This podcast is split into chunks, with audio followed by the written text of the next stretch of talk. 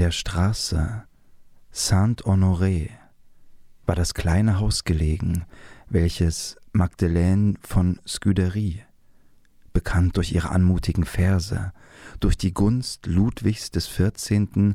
und der Maintenon bewohnte. Spät um Mitternacht, im Herbste des Jahres 1680, wurde an dieses Haus hart und heftig angeschlagen, dass es im ganzen Flur laut widerhallte. Baptist, der in das Fräuleins kleinem Haushalt Koch, Bedienten und Türsteher zugleich vorstellte, war mit Erlaubnis seiner Herrschaft über Land gegangen, zur Hochzeit seiner Schwester.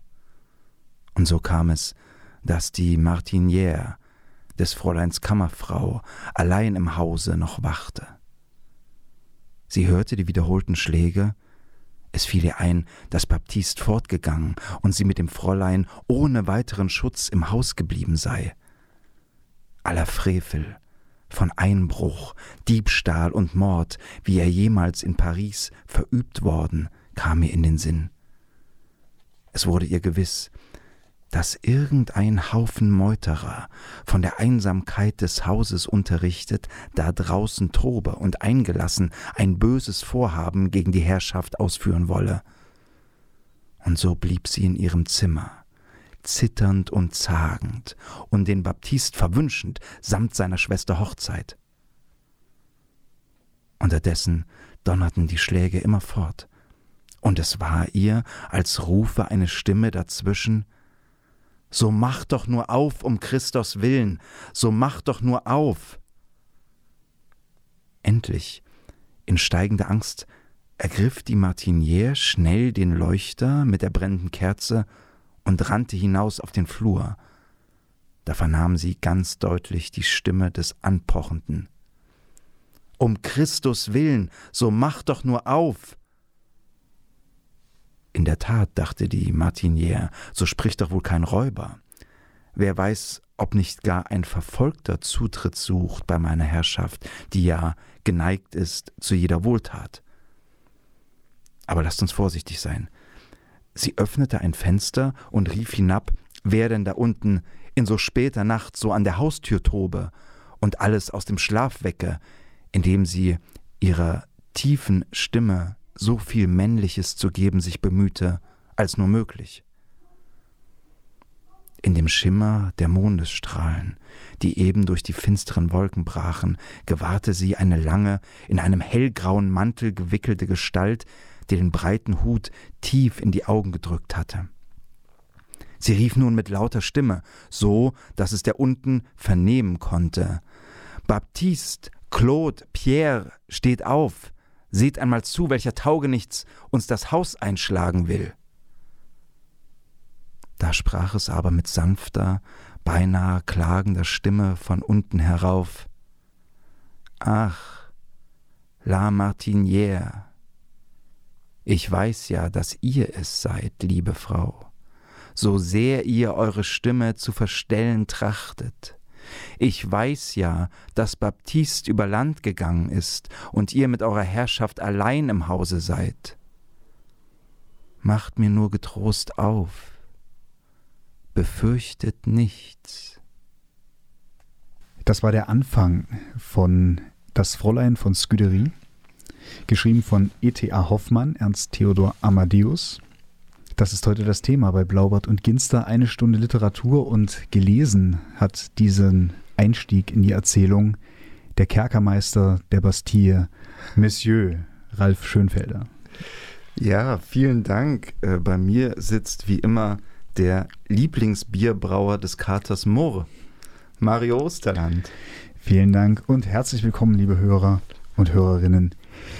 In der deutschen Schauerromantik, wenn man so will. Ne, nicht wenn man so will, schon. Mhm. Ne? Es ist jetzt nicht gerade die gruseligste Geschichte von E.T.A. Hoffmann, die wir uns ausgewählt haben, gemessen am Sandmann oder dem öden Haus.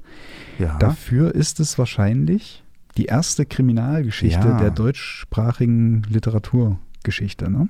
Richtig, na und also unheimlich ist sie schon. Also der Anfang ja. ist durchaus unheimlich und die Offenbarungen, die wir noch erhalten im Laufe der Erzählung, sind es auch. E.T.A. Hoffmann wird tatsächlich also zur sogenannten schwarzen Romantik. hm. gezählt. Na? Und war wahnsinnig einflussreich. Ne? Ich habe auch in Vorbereitung ja. auf diese Sendung erst gelesen, dass das Fräulein von Scuderie wohl tatsächlich so ein großer, ich will jetzt nicht sagen Blaupause, aber eine große Inspiration für die Kriminalgeschichten von Edgar Allan Poe war. Aber ganz offensichtlich fast, ne, wenn man es jetzt im Nachhinein nochmal überlegt. Das Fräulein von Scuderie hat schon ganz viele Elemente, trägt sie zusammen, die in mhm. Kriminalgeschichten immer wieder auftauchen. Bis heute, ne, also bis zu den großen populären Krimis äh, dieser Tage, ne, angefangen von einem Serienmörder, einem Unschuldigen, der für schuldig gehalten wird, einem Schuldigen, der für völlig unschuldig gehalten ja. wird. So eine Außenseiterfigur, die dann eigentlich als Detektiv ist, nicht die Polizei, sondern ein Außenseiter löst den Fall und so weiter. Klassische das drin. Elemente genau. und so genau. weiter und so fort. Und ich spreche das deswegen jetzt gleich an, weil, also mit, der, mit dem Wirkungsgrad, weil es durchaus damit zu tun hat, warum wir das ausgewählt haben mhm. und warum wir überhaupt E.T.A. Hoffmann ausgewählt haben. Denn ja. wir hatten schon mal, die treuen Hörerinnen und Hörer wissen es, über Wolfgang Hilbig gesprochen, ja. dessen Anfänge im Schreiben genau in diesen Stories lag, ne? Also, dass er so äh, versucht hatte, das hat er auch mal in einem Interview zugegeben, so die schwarze Romantik, mhm. R.T. Poe und E.T.A. Hoffmann so zu kopieren und dass ihm diese äh, Manuskripte leider abhanden gekommen sind. Aber da ist eigentlich so die Idee zu dieser Sendung entstanden, genau. dass wir anschließend, also anschließend von Hilbig jetzt mal zurückspringen zu den zu den Roots. Sozusagen. Richtig, richtig. Ne? Genau. Hilbig genau wird auch dazu gezählt und du hast gesagt, sein Anfang, das Interessante bei Hilbig ist ja auch, sein Anfang und sein Ende sollten auch da wieder liegen. Ja, stimmt. Die Geschichte habe ich auch damals mhm. erzählt. Er wollte eigentlich als letztes Buch noch eine Sammlung mit Gespenstergeschichten mhm. schreiben und hat es leider nicht mehr geschafft. Das, also Aber, ja. ein großes Leider. ja. ja. Lass uns wieder versuchen, in gemeinsamer Teamarbeit zusammenzufassen, worum es geht. Ich äh, hatte ja schon im Vorfeld gesagt, Wahnsinn-Story, 120 Seiten, 120 Figuren. Also ein bisschen übertrieben, aber zumindest 120 Namen. Ja, das ist natürlich auch so eine Sache, die dann typisch geworden ist für Krimi-Plots. Es ist eine Geschichte, die ein bisschen verworren ist, also die uns natürlich nur Stück für Stück die Informationen mitteilt, die wir brauchen, um sie überhaupt zu verstehen. Das ist ja ein Spaß der Kriminalgeschichte, dass man am Anfang nicht wirklich versteht, was eigentlich hier mhm. äh, los ist. Und so ist die Geschichte auch. Wir versuchen es aber ein bisschen hinzubekommen und gleich noch zu Beginn eine Spoilerwarnung. Ach so, genau. Genau, also wir werden auch die Geschichte so weit erzählen, dass wir also auch über den Mörder sprechen, dass wir sie also schon zu größeren Teilen auflösen, weil das einfach nötig ist, um ein sinnvolles Gespräch darüber zu führen. Und wer die Geschichte noch lesen will und sich noch überraschen lassen will, der liest sie am besten jetzt und kommt danach zur Sendung zurück. So wird's gemacht. Also, die Story. Es gibt erstmal so eine Art Vorgeschichte zu der eigentlichen Geschichte des Fräuleins von Scuderie. Es ist Paris im Herbst 1680. Es gibt in Paris eine Serie von Giftmorden. Das ist der Hintergrund. Der König Ludwig XIV. hat aus diesem Grund eine eigene Gerichtskammer einberufen, die Chambre Ardente. Ich übrigens entschuldige mich schon im Vorfeld, sollte ich einige französische Begriffe nicht ganz richtig aussprechen. Da sind aber auch wirklich komplizierte französische Begriffe drin. Also selbst für jemanden, der das mal gelernt hat. Aber Gut, mein Französisch ist auch nicht mehr existent. Okay, ich wollte gerade sagen, du kannst mich dann korrigieren. Aber vergiss es, mein Französisch ist, ist rostiger als die Schlüssel der Bastille. Oh. ja, und einer der wichtigsten Ermittler dieser Gerichtskammer heißt Degré und der taucht immer mal auf in der Folge. Inzwischen wurden diese Giftmorde aufgeklärt. Es wurden also mehrere Leute verhaftet und auch verurteilt. Sehr strikt. Es wurden viele Hinrichtungen durchgeführt. Das wird, erzählt E.T.A. Hoffmann dann wirklich als eine Art Binnenerzählung. Ne? Wir machen das jetzt nur ganz kurz, aber das ist auch eine der schönen Sachen daran, dass sie so, dass die Geschichte so unökonomisch erzählt ist, dass er einfach sich dafür Zeit nimmt, das alles zu erzählen. Und jedenfalls, die Giftmorde sind also abgeschlossen. Es gibt diese Sonderkammer und eine neue Serie von Verbrechen hält Paris in Atem. Eine Bande von Räubern überfällt des Nachts Männer, die auf dem Weg zu ihren Geliebten sind und ermordet sie mit, mit einem Dolchstoß ins Herz und raubt ihnen die Juwelen, die sie eigentlich ihren Geliebten mitbringen wollen. Denkt man erstmal ganz klassisch, also eigentlich Raubüberfälle. Ne? Genau. Das wird eigentlich fast so, ich will nicht sagen banal, aber im Vergleich zu diesen Giftmorden, zu dieser Giftmordatmosphäre, die aufgebaut wird, geht es dann auf einmal um Juwelendiebe. ja. Aber gleich im nächsten Moment wird es dann wirklich unheimlich, Ja. denn dieser Degré, dieser Ermittler, der stellt der Bande eine Falle, eine sehr clevere Falle. Und die Bande scheint ihm auch in die Falle zu gehen. Jedenfalls ertappt er einen der Mörder auf frischer Tat und verfolgt ihn und will ihn stellen. Und plötzlich verschwindet dieser Mörder in einer Wand. Zack. Zack. Und die Geschichte spricht sich in Paris rum und jetzt haben alle Schiss, wirklich. Jetzt ist wirklich, jetzt, na, also äh, geht, gehen die Geister um quasi Genau, das ist auch äh, im Buch wird das evident. Da gibt es dann gleich so die, die äh, Stelle, als das passiert. Da hört der Absatz nämlich auf mit: Der Teufel selbst ist es, der uns foppt. Ja, genau, da ist er. Da ist er der Teufel schon, der ja auch gern bei E.T.A. Hoffmann vorkommt, obwohl er meistens nicht als Person oder als Figur vorkommt, sondern nur seine Präsenz. Und so ist es auch bei dieser Geschichte hier. Ja, es ist überhaupt so ganz stark. Ne? Also dieser Volksaberglaube, aber überhaupt ist es sehr stark, dass wenn die, wenn böse Geister oder Teufel wie hier jetzt nicht so unmittelbar in Erscheinung treten, dass das für die Atmo ganz, ganz wichtig ist, dass man, dass man versteht, in was für einem Gedankenhorizont sozusagen oder in was für einem Erfahrungshorizont sich so diese Figuren aufhalten. Ne? Also wir sind die Geschichte, um das vielleicht kurz einzuordnen, die ist 1819 geschrieben worden. Mhm. Also wir sind auch, und sie spielt dann aber nochmal 1680 wiederum. Jawohl. Also wir sind wirklich in einer Zeit, wo Gottesfurcht und Metaphysik und so alles noch ein, ein anderes Selbstverständnis hatten, als es heute der Fall ist. Ja, aber gleichzeitig natürlich die Aufklärung auch in vollem Gange ist schon. Ne? Also Mhm. und diese, diese Spannung zwischen noch so dem alten Mhm. Volksglauben und eigentlich der Vernunft, die schon so Einzug hält in die Gesellschaft, ne? die kommt, die, die spielt auch bei E.T. Hoffmann generell Mhm. eine große Rolle und hier eigentlich auch. Und jetzt haben also alle Angst. Die Chambre Ardent bittet den König darum, doch größere, noch mehr Macht, noch mehr Rechte zu haben. Das will der König nicht gewähren, denn die vielen Hinrichtungen haben ihn auch so ein bisschen nervös werden lassen. Und ich glaube, sein Hals juckt auch so ein bisschen schon. Und ähm, obwohl Ludwig XIV., dem wird ja nichts passieren, aber trotzdem. Naja, aber dennoch, wir befinden uns in Frankreich, wir sollten das nicht vergessen. Ja, genau. Und jedenfalls möchte er das nicht. Und jetzt kommt gleich ein ganz komisches Moment in der Erzählung, nämlich die Liebhaber wenden sich an den König. Also die, Genau. die ja, Der, der potenzielle Opferkreis, ganz einfach, ne? Das ist schon klar. Genau. Und sind natürlich auch Vermögende, weil das äh, sind ja diejenigen, die sich Schmuck leisten können. Ne? so ist es, ne? Und sie wenden sich an ihn mit einem Gedicht. Also das auch so ein bisschen komisch ist und indem sie also schildern, dass ja, also wenn man jetzt nachts unterwegs zu seiner Geliebten ist und Angst um das Leben haben muss, dass einem da ja auch die Liebe vergehen kann. Mhm. Und erbitten also seine Hilfe. Und der König, als er dieses Gedicht liest, ist gerade bei seiner Mätresse, das ist die Marquise de Maintenon. Und bei der Marquise de Maintenon ist außerdem zu Gast eine Dichterin, nämlich das Fräulein von Scuderie. Und der König fragt jetzt also die Dichterin, ne, da er ja ein Gedicht bekommen hat, was, was halten Sie denn davon? Genau. Und sie äh, hört sich das eben alles an und kommt quasi mit einem Bon mot um die Ecke, das auf Deutsch so übersetzt so viel heißt wie: Ein Liebhaber, der die Diebe fürchtet, ist der Liebe nicht würdig. Ja. Und der, der König findet es großartig. Der Ja. ist, er ist baff und findet, ja, das ist, genau, sollen doch, da, hast, da haben sie erstmal recht.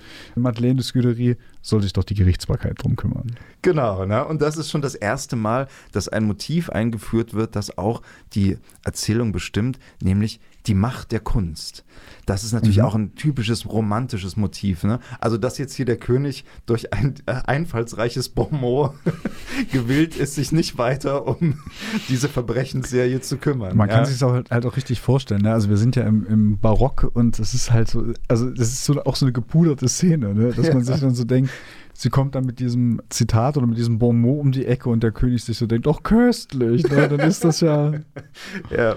Das ist soweit erstmal die Vorgeschichte des Ganzen. Und damit kommen wir jetzt zu dem Punkt, den wir vorhin gehört haben, mit dem die Erzählung eigentlich einsteigt. Nämlich eines Nachts klopft ein Fremder an das Haus des Fräuleins von Scuderie, möchte hineingelassen werden, wird dann auch hineingelassen und übergibt der Kammerzofe des Fräuleins ein Kästchen. Und im nächsten Moment, also die Kammerzofe kriegt dann Panik und schreit und er flieht. Das Fräulein von Scuderie öffnet dann am nächsten Morgen das Kästchen und findet darin Schmuck, einen schönen Schmuck und eine Nachricht, und zwar eine Nachricht der Diebesbande, die sich bei ihr bedankt, die sagt, danke, dass Sie den König mit diesem geistreichen Bonmot dazu gebracht haben, uns nicht weiter zu verfolgen. Und die halt auch genau unterrichtet sind, denn die können dieses Bonmot zitieren. Genau, im, genau. Im, ja. im Schreiben. Ja? Ja. Also man ist genau unterrichtet. Und äh, wie du auch eingangs gelesen hattest, derjenige, der klopft, weiß ja auch, dass die Kammerdienerin allein ist mit der Herrschaft. Ne? Richtig. Übrigens, wir haben das noch gar nicht erwähnt, das Fräulein von Scuderie, das klingt jetzt so wie, naja, wie Fräuleins halt so klingen, aber das mhm. Fräulein ist schon etwas betagter. Ne? Das ja. ist eine 73-Jährige im Übrigen, die also offensichtlich unverheiratet genau. ist, aber als unverheiratete Hofdichterin eben in Paris lebt. So, das nur noch mal kurz eingeschoben, ja. Sehr gut, genau, das stimmt. Naja, und jetzt ist natürlich das Fräulein von Scuderie auch irgendwie erschrocken darüber, dass also die Diebe sie zur Komplizin mehr oder weniger machen mhm. wollen und zeigt diesen Schmuck ihrer Freundin, dieser Mätresse des Königs, und die weiß, dieser Schmuck, die ist natürlich unterrichtet darüber, was ist in Paris in der Kunst und der Modewelt so los, und sie weiß, dieser Schmuck, der kann nur geschaffen worden sein von dem talentiertesten und größten Goldschmied ihrer Epoche, René Cardillac, der praktischerweise auch in Paris lebt. Und das ist ein Exzentriker, der fertigt zwar den schönsten Schmuck an, aber ist immer verkracht sich immer mit seinen Auftraggebern und streitet mit denen. Für den König arbeitet er gleich gar nicht hm. und ähm, lässt sich lange Zeit, ja. äh, gibt dann den Schmuck nur widerwillig raus und so. Genau. Ja, eigentlich auch ein bisschen lustig, ne? So kauzige Künstlerpersönlichkeit. Richtig, das ist natürlich die nächste Künstlerpersönlichkeit, ja. genau, die wir treffen. Und das Fräulein von Scuderie, das kann ich schon mal vorwegnehmen, und Cardillac bilden auch so ein interessantes Gegensatzpaar von Künstlerpersönlichkeiten hm. und aber auch irgendwie auf eine komische Weise wirklich ein Paar, ein Liebespaar naja, von Künstlerpersönlichkeiten. Ne? zumindest in so einer Art Running Gag, der da am ja. Hofe, am Hofe mit den beiden getrieben wird. Denn der, genau. Card denn der Cardillac, äh, nachdem also die Maintenon den Schmuck identifiziert hat, als von Cardillac geschaffen, wird dann direkt an den Hof zitiert. Und ihm äh, wird quasi gefragt, also Cardillac, wir haben ja Schmuck von dir gefunden und so, was hat es denn damit auf sich? Und er sagt, ach Gott sei Dank habt ihr es gefunden, der wurde mir letztens gestohlen. Richtig. Und windet sich da so ein bisschen rum und sagt dann schließlich, ah, jetzt fällt es mir wieder ein, den habe ich ja eigentlich für Sie, Madame von Scuderie, gefertigt. Sie sollen ihn doch haben. Und sie wehrt sich dann und sagt, was soll denn so eine alte Schachtel wie ich äh, jetzt mit diesem wertvollen Schmuck anfangen? Und dann sagt die Mann, mein Gott, jetzt nehmen Sie doch den Schmuck endlich an. Und damit wird diese Szene fürs Erste so ein bisschen aufgelöst. Cardillac entfernt sich wieder. Aber der Madame von dem Fräulein von Scuderie ist es absolut nicht geheuer, dieser Schmuck. Und dann sagt sie auch so, als sie wieder unter vier Augen ist, mit der Maintenon, jetzt mal ehrlich, also versucht zu erklären, warum sie sich auch so geziert hat und so. Mal ehrlich, was würden Sie denn mit diesem Schmuck machen? Und die Maintenon sagt, für kein Geld der Welt würde ich ihn tragen, ich würde ihn lieber in die Seine schmeißen. Ja. Das hat natürlich einen Grund, denn wenn man diesen Schmuck ins Licht hält, wenn er funkelt, dann funkelt er blutrot. Ja, na. Tolles, Und er ist von den Symbol, Dieben ja. ja. auch, ne, ihr gegeben worden. Also es ist ja, der ist gefährlich irgendwie, der genau. Schmuck. Und er ist tatsächlich auch gefährlich, wie wir später noch feststellen hm. werden. Denn es dauert nicht lang, ein paar Wochen später oder so, das Fräulein von Scuderie ist in der Kutsche unterwegs und ein Unbekannter nähert sich der Kutsche und wirft ihr eine Nachricht in die Kutsche. Und das Kammerfräulein, der, äh, das, die Kammerfrau des Fräuleins von Scuderie. Ist verwirrend, ne, mit ja. den Madames und Frauen und Fräulein. Ja. Die jedenfalls identifiziert den Fremden als den Unbekannten, der damals nachts an die Tür geklopft hat. Und auf der Nachricht teilt er der der Scuderie mit, dass sie unbedingt unter irgendeinem Vorwand diesen Schmuck zurück zu René Cardillac bringen soll. Ihr Leben hänge davon und ab und ne? seines ne? ja. auch. Am nächsten Tag geht dann das Fräulein Scuderie, folgt dem Rat, geht zu, begibt sich zu Cardillac und vor dessen Haus ist eine Menschenansammlung.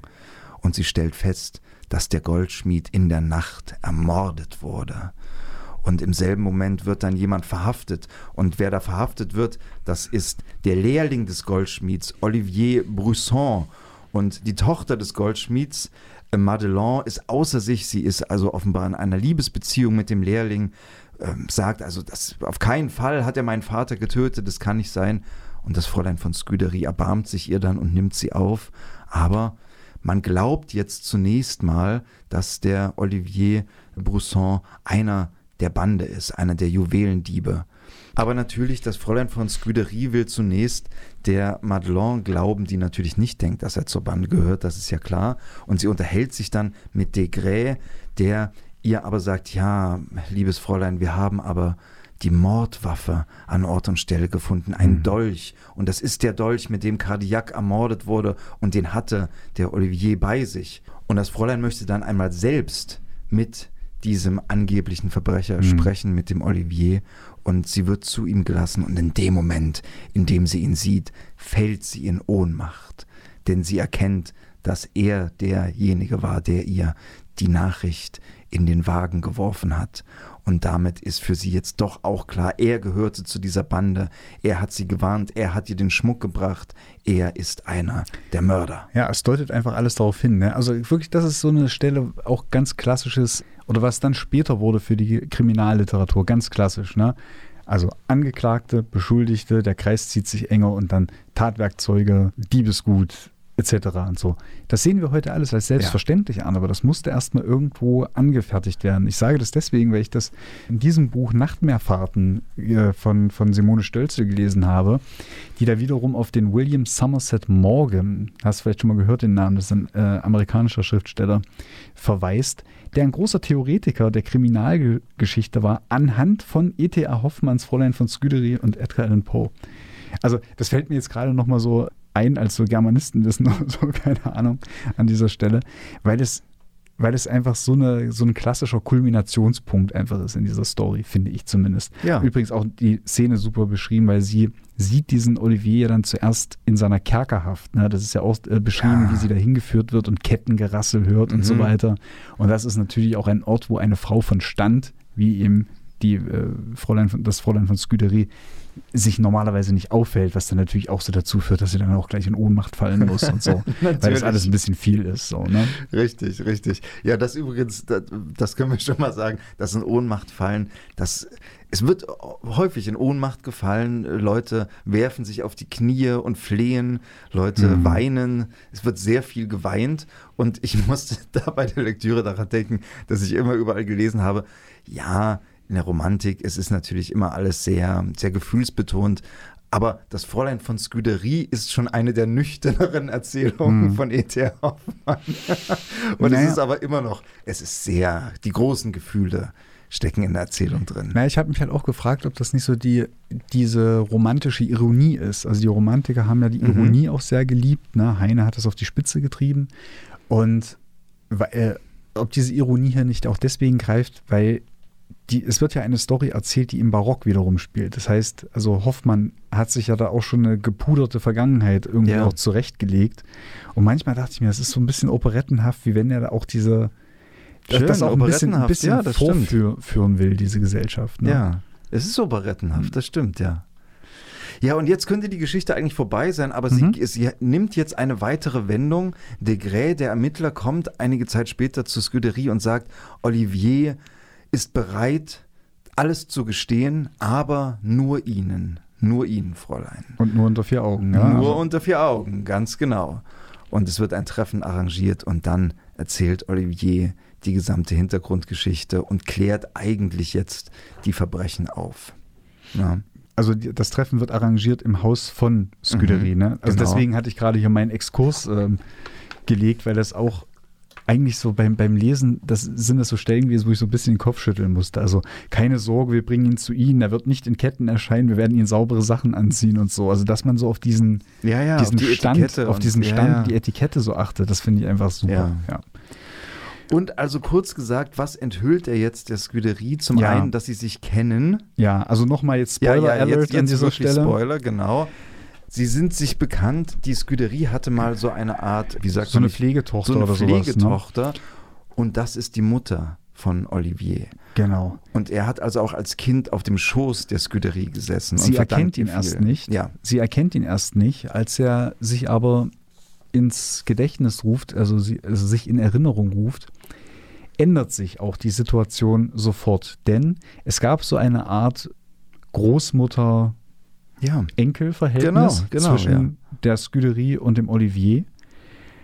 Und das ist, macht die Bewertung der Szene oder der, dessen, was er zu sagen hat, eigentlich sofort anders. Sie ist dann gleich emotional eingenommen dafür, dass Mhm. Olivier, ich kürze es jetzt erstmal Ja, ab, ja. sagt, Cardiac selbst ist nicht das Opfer gewesen, sondern er ist der Täter. Oh, genau. Das ist sozusagen die Bombe, die da fallen gelassen wird. Ja. Und es hat sich wie folgt zugetragen. Es sah natürlich alles so aus, als hätte Olivier den Meister selbst erstochen, weil er den, den über dem toten Leib Mhm. gesehen wurde. Aber das ist ja nur das Ende der Geschichte gewesen, denn er hat Cardillac, nachdem er angestochen wurde, zu ihm äh, in, ins Haus getragen oder zum Haus getragen Ja. und wollte ihn quasi, also er hat dann noch gelebt zu diesem Zeitpunkt, wollte ihm noch retten und helfen. Denn Cardillac wollte eigentlich mal wieder einen seiner Morde begehen, sozusagen. Es, es lief ein Mann auf der Straße mit Juwelen, jetzt würde ich schon sagen, mit Juwelen behangen, nein, aber mit, also Juwelen tragend, der schon etwas geahnt hatte, sozusagen.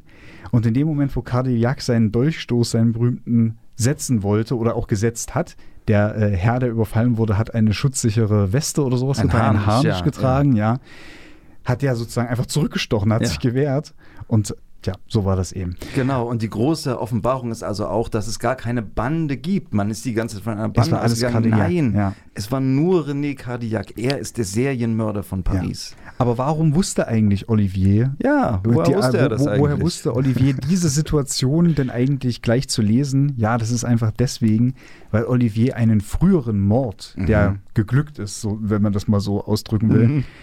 Eben zufälligerweise beobachtet hat Ja. und eigentlich schon über einen längeren Zeitraum hinweg das Geheimnis seines Meisters mitgetragen hat. Und zwar deswegen mitgetragen, weil er in die Tochter des Meisters verliebt war und er sich eben lieber hätte umbringen wollen, als der Tochter gestehen zu müssen, dass ihr Vater ein Serienmörder ist. Ja, genau.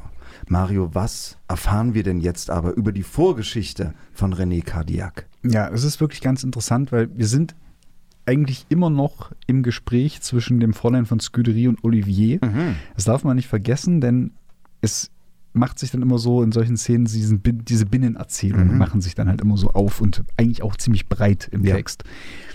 Und Olivier erzählt also, dass er diesen Mord beobachtet hat, also den früheren Mord schon beobachtet hat und er eigentlich die ganze Zeit Mitwiss Mitwisser ist und das also der Tochter des Cardillac unmöglich anvertrauen kann und ist also so in seiner Mitwisserschaft mehr oder minder gefangen.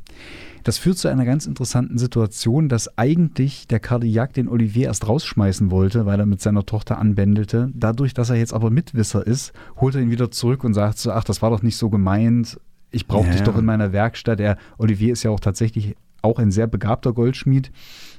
Es, es kommt zu so einer Art Vertrauensverhältnis, das dann sehr tief geht oder zu einem sehr tiefgehenden Vertrauensgespräch. Ja, er äh, offenbart sich sein Lehrling. Er offenbart ne? sich ja. komplett und erzählt, also Cardillac offenbart sich äh, komplett und erzählt Olivier, wie er denn seiner Ansicht nach zu dem geworden ist, was er ist. Ja. Und dann kommt eine Story, da habe ich mir so an. Nein, das erzähle ich noch nicht. Dann kommt, dann, dann kommt folgende Story.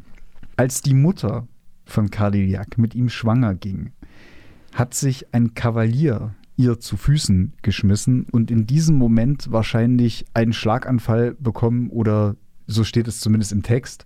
Er ist jedenfalls gestorben in diesem Moment vor ihr.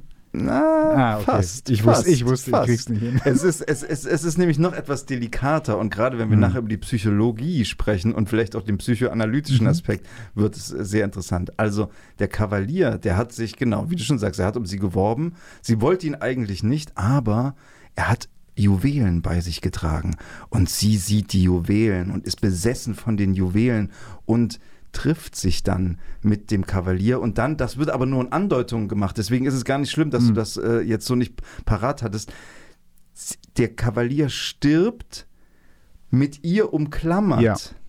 Also wer weiß, was gerade zwischen den beiden vorgefallen ist. Jedenfalls ist er also nicht nur zu ihren Füßen, sondern sie ist in seiner Umklammerung und wird also so auch gefunden. Und es wird also da schon diese, diese Verbindung von Juwelen, Begierde und Tod, Hm. die Genau. wird in Cardiac eingepflanzt. Und dann heißt es da, das Entsetzen warf meine Mutter auf ein schweres Krankenlager mhm. und weiter, aber die Schrecken jenes fürchterlichen Augenblickes hatten mich getroffen. Mein böser Stern war aufgegangen und hatte den Funken hinabgeschossen, der in mir eine der seltsamsten und verderblichsten Leidenschaften entzündet. Ja. Und dann noch etwas weiter. Nun begann eine Periode, in der der angeborene Trieb so lange niedergedrückt mit Gewalt empordrang und mit Macht wuchs, um alles um mich her wegzehrend. Und da habe ich mir an die Seite geschrieben, Proto-Freud. ja, ja, ja, ja, ja. also das ist natürlich super interessant. Und darüber müssen wir auf jeden Fall sprechen, weil du jetzt schon Freud gesagt hast. Sigmund Freud hat einen ganz wichtigen Text geschrieben, der heißt Das Unheimliche. Hm. Und darin zitiert er ausführlich und ganz explizit E.T.A. Hoffmann und sagt also, Hoffmann hatte ein geradezu frappierendes Wissen um das Unbewusste des Menschen. Also Freud selbst, ne? Zählt Hoffmann zu den wichtigen Einflüssen. Auch diese mhm. Idee des Unbewussten, die natürlich zur Zeit von Hoffmann so noch gar nicht existiert hat, die also in der Form, wie wir auch heute davon sprechen, eine Idee des 20. Jahrhunderts ist. Mhm.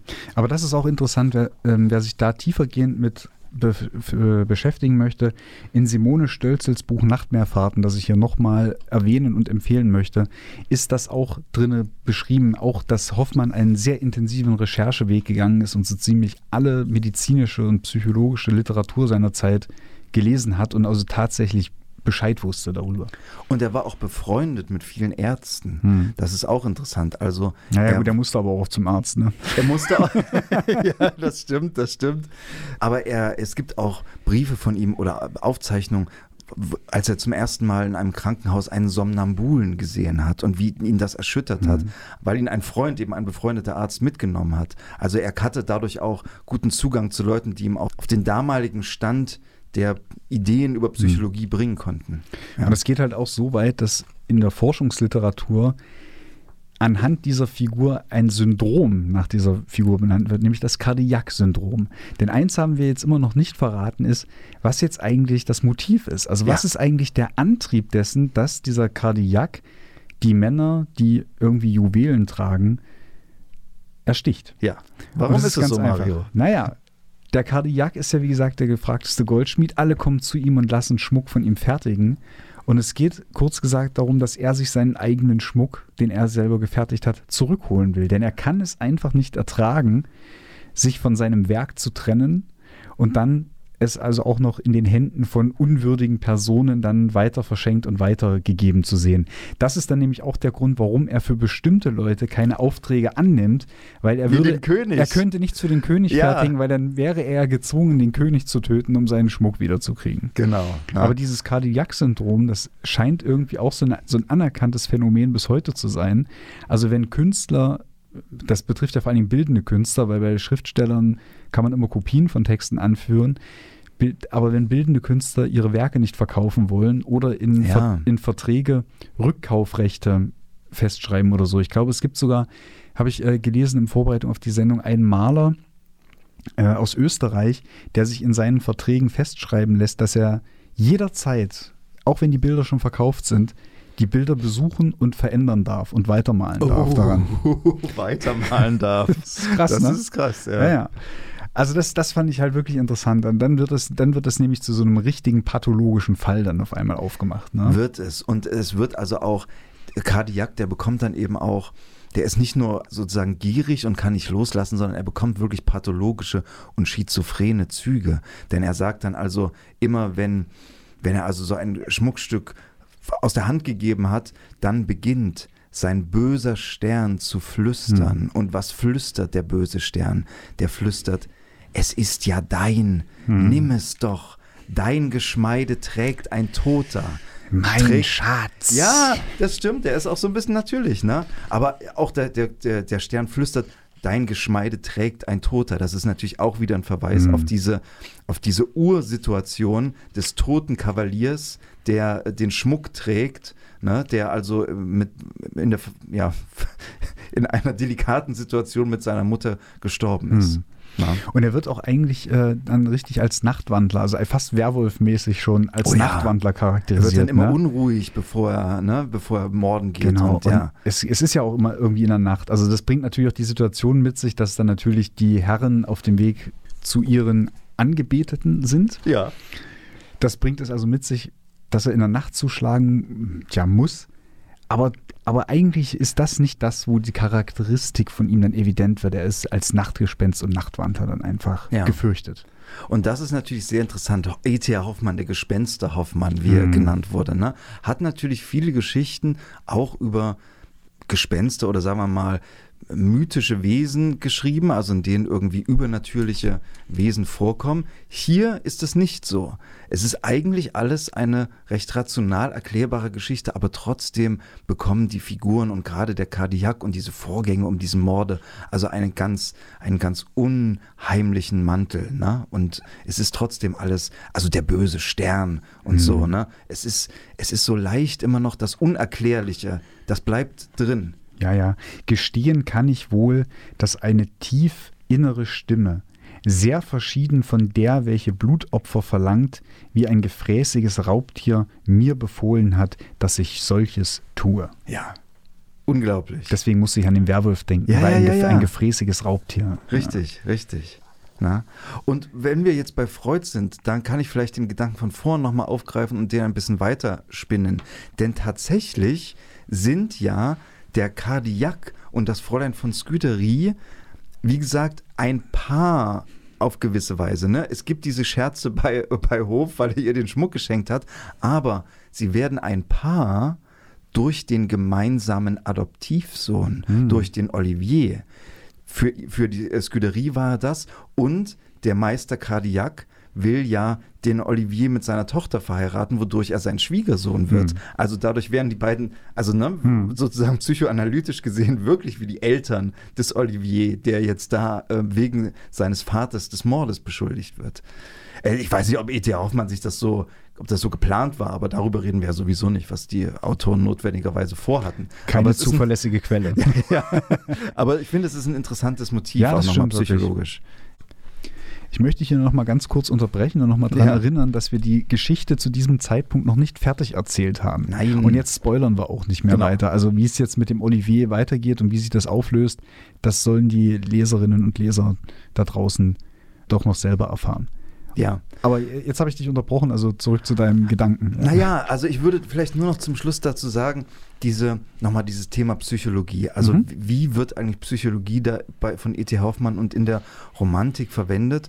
Und da habe ich nochmal nachgelesen bei Matuschek, äh, Stefan Matuschek, Stefan genau, Matuschek, ja. hat vor ein, zwei Jahren ein schönes Buch geschrieben, Der gedichtete Himmel, eine Geschichte der Romantik, sehr zu empfehlen, spricht da natürlich auch über E.T.H. Hoffmann und er sagt also, dass bei E.T.H. Hoffmann eben diese Mischung aus Märchen und bürgerlichem Realismus, mhm. dass diese äh, das Wunderbare und das Realistische, dass das in so einer ständigen Spannung steht, dass das eben die, zum einen eben die Fantastik dieser, die, dieser Werke ausmacht und dann sagt er, das ist Hoffmanns revolutionäre Verwendung des Märchenhaften. Er stellt mit ihm den imaginativen Überschuss dar, mit dem sich die Weltsicht besonders in Extremsituationen der Liebe, Angst oder Aufregung über das Reale hinaus erweitert. Genau, und das lässt sich musterhaft quasi am Fräulein von Sküderie eigentlich ablesen ja. und nachweisen, weil dort wirklich alles in die Extreme geht. Wir haben uns ein bisschen so über das Operettenhaftige mhm. äh, auch lustig gemacht, gebe ich zu, wenn es darum geht, also so die Leidenschaften, die gerade auch immer so mit der Liebe und ja, mit der Leidenschaft verbunden sind. Aber auch das, was so die dunklen Triebe angeht, das haben wir jetzt an Cardiac äh, festgemacht. Ja. Im Übrigen äh, sagt er auch, äh, ich wollte, wollte das, hatte das gerade nochmal gesucht, wegen dieser, wegen meinen Werwolf-Assoziationen, mhm. die ich die ganze Zeit habe. Er sagt nämlich zu Olivier, der Mitwisser ist, nimm dich in Acht, Bursche, dass die Krallen, die du hervorlocken willst, die Krallen, die du hervorlocken ja. willst, zu anderer Leute verderben, dich nicht selbst fassen und zerreißen. Das heißt, er droht ihm, falls Olivier auf die Idee kommt, Cardiac verraten zu wollen. Was hat das mit dem zu tun, was du gerade gesagt hast? Er droht ihm angesichts dieser Chambre attente, die ja. du ein, eingangs erwähnt hast, weil das ist dieses dritte Extrem, was man ausmachen kann, meiner Ansicht nach, nämlich diese weltliche Gerichtsbarkeit, mhm. die einerseits vom König eingesetzt ist, aber dann irgendwie auch losgelassen ist und eigentlich eine sehr selbstgerechte Justiz wird. Also Ja. dieser, dieser Präsident äh, dieser Chambre, der äh, Larignier, der, der ist ja eigentlich gefürchtet wie ein Inquisitor. Der Oh ja. schießt ja über alle Ziele hinaus. Ja, lässt ja rein, Selbst, selbst dem König wird schon unheimlich. ja, ne? ja, Lässt, lässt ihm reihenweise Leute hinrichten. So. Ja. Und das finde ich halt einen sehr interessanten Aspekt auch in dieser Story, die wirklich ganz in der realen Welt verortet ist. Mhm. Denn E.T.A. Hoffmann, das sollte man nicht vergessen, ist Jurist gewesen. Mhm. Und es würde mich wundern, wenn da nicht auch eine gewisse Kritik hinsichtlich Gewaltenteilung oder Befugnissen da nicht auch mitschwingen sollte. Das glaube ich auch, das glaube ich auch, ja. Und, und er gibt eben in dieser schönen Passage, die du vorgelesen hast, dieser Sorge, aber eben das Bild dieses Krall, dieses Monsters, dieser Mhm. Bestie mit den Krallen und so, ne? Und also das ist tatsächlich so, wie, wie Matuschek das auch beschreibt. Natürlich, wie gesagt, hier in dieser Erzählung ist trotzdem alles sehr viel mehr in der, in der realen Welt äh, verhaftet. Äh, Es gibt ganz andere Erzählungen von E.T. Hoffmann, da wird es wirklich sehr viel fantastischer und märchenhafter. Und aber ich glaube, dass diese Beobachtung von Matuschek, wie E.T. Hoffmann dieses Wunderbare mit dem Realen verwebt, dass das bis heute in der sogenannten fantastischen Kunst zumindest ein immer präsenter Interpretationsansatz ist. Ne? Bis zu, wenn man irgendwie sich über Filme von David Lynch unterhält, dann wird immer jem- jemand aufstehen und sagen, dass es eine Abbildung innerer Vorgänge, innerer Extremsituationen der Angst oder ähnliches ist. ne? Ja, und die haben auch alle ihren Hoffmann und ihren Poe gelesen. Das ist, Natürlich. das ist Fakt. Also Ja. das ist ja bis heute so. Ich meine, auch wir als äh, Gothic-Teenager, wir haben auch alle Poe und, und äh, Hoffmann gelesen. Und, Absolut, und, und ja. Lovecraft hat auch profitiert von denen und so weiter und so fort. Ne? ja. Ist ja klar. Großer Kanon. Ganz genau. Vielleicht zum Abschluss noch eine kleine Behind-the-Scenes-Erzählung. Das Mhm. Fräulein von Scuderie war ein ziemlich großer Verkaufserfolg. Äh, E.T. Hoffmann hatte in seiner Karriere manchmal mehr Erfolg. Der Goldene Topf zum Beispiel, was übrigens auch eine tolle, tolle Geschichte ist. Äh, das war sehr erfolgreich. Andere waren nicht so erfolgreich. Die Elixiere des Teufels, wo übrigens der Teufel auch nicht auftaucht als Person, waren schon ein Verkaufserfolg, wurden aber von den von seinen Zeitgenossen eher belächelt oder verachtet, sagen wir mal. Das Fräulein von Scuderie war ein ziemlicher Erfolg. Das ist in, einem, in einer Sammlung, wenn ich das richtig verstanden habe, zuerst erschienen oder in einer Art Almanach oder so, Mario. In so, Hast einem du das auch Jahres, gelesen? ja, in so einem Almanach, ja. Also eigentlich so ein bürgerliches Lesebuch für das Jahr 1820. Genau. So, ne? Und der, Der Liebe und der Freundschaft gewidmet im Übrigen. Ah. und der Verleger war also so glücklich über den Erfolg, dass er E.T.A. Hoffmann 50 Flaschen Ach eben Gott, Rheinwein. Das wollte ich auch gerade noch Ah, erzählen. entschuldige bitte. Entschuldige, ja. Ja. Rüdesheimer Hinterhaus. Ah, die, 50 die, Flaschen. Die, die Sorte kannte ich nicht. ja, E.T. Hoffmann bekannt dafür, dass er gern, gern Wein trinkt und auch Ja. an mehreren Stellen betont hat, wie, wie hilfreich der Weinrausch für die Erschaffung imaginärer Welten ist. Also ich denke, das hat ihn vielleicht nicht mehr gefreut als jedes Honorar, aber genauso sehr. Da kann man, glaube ich, von ausgehen, ja. Ja, Und wurde auch, also war auch so erfolgreich. Damals waren auch äh, Raubdrucke noch ein bekanntes, großes Problem. Da hat sich auch Goethe sehr prominent zu geäußert. Nachdem es in diesem Almanach erschienen ist, sind auch wahnsinnig viele Raubdrucke Ah ja. vor, äh, angefertigt worden und so, bis das dann irgendwann, glaube ich, in diese vierbändige Sammlung, die Serapionsbrüder eingegangen ist Ja. von Hoffmann.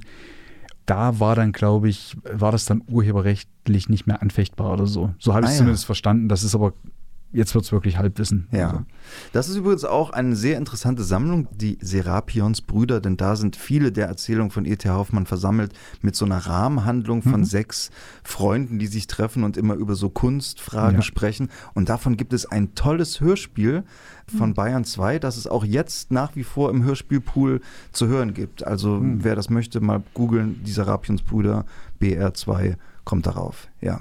So eine Art Dekameron für die Schauerromantik. Ja, irgendwie schon, ne? Genau, ja. Okay. Also man kann viele schöne Sachen zu E.T.A. Hoffmann finden. Vielleicht noch ganz schnell, äh, welche Ausgaben wir gelesen haben, Ach ja. Mario. Denn du hast eine sehr schöne Ausgabe und ich habe auch eine recht Mhm. schöne.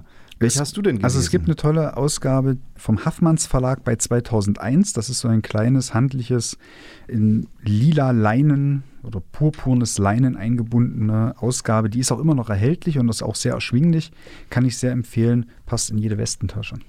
Und ich habe eine Ausgabe, die nicht in jede Westentasche passt, von der Büchergilde Gutenberg. Die ist äh, zweigeteilt. Da ist der erste Teil eine Graphic Novel, die basiert auf dem Fräulein von Scuderie und dann der Text. Auch das sehr zu empfehlen. Und da wir gerade bei Empfehlungen sind, auf einen sind wir heute überhaupt nicht mehr zu sprechen gekommen, aber der ist auch wichtig bei Oh ja. E.T. Hoffmann, nämlich Franz Fühmann. Genau. Franz Fühmann, ein ganz wichtiger Autor des 20. Jahrhunderts, hat eine große Rede über E.T. Hoffmann gehalten äh, in der DDR und hat damit eigentlich ja die Romantik in der DDR versucht zu rehabilitieren, die also vorher eher so ein bisschen als bürgerlich dekadent galt und hat da auch einiges bewirkt. Hilbig war auch einer seiner Freunde.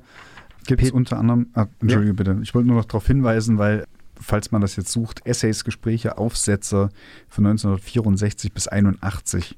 In diesem Band findet man das unter anderem. Ja, Peter Hacks übrigens, ein anderer Autor der DDR, war der Meinung, dass dieser Moment, als Fühmann die Hoffmann-Rede gehalten hat, dass das, das, Ende, das der Anfang des Endes der DDR war. Oh. Und er sagt dazu, das erste Auftauchen der Romantik in einem Land ist wie Salpeter in einem Haus, Läuse auf einem Kind oder der Mantel von Heiner Müller am Garderobenhaken eines Vorzimmers. Ein von der Romantik befallenes Land sollte die Möglichkeit seines Untergangs in Betracht ziehen. Naja, dann weiß ich doch schon, dass wir. Hacks. Ja, dann werden wir ja langsam mal konkreter drüber nachdenken müssen, eine Franz Fühmann-Sendung zu machen. unbedingt. Okay, Ralf, wir sind am Ende der Sendung angekommen. Da sind wir. Vielen Dank für deine Kompetenz, wie Viel, immer. vielen Dank für, für deine sehr interessanten Eingaben. Und wir gehen raus mit einem wunderschönen Cover, das ich gefunden habe.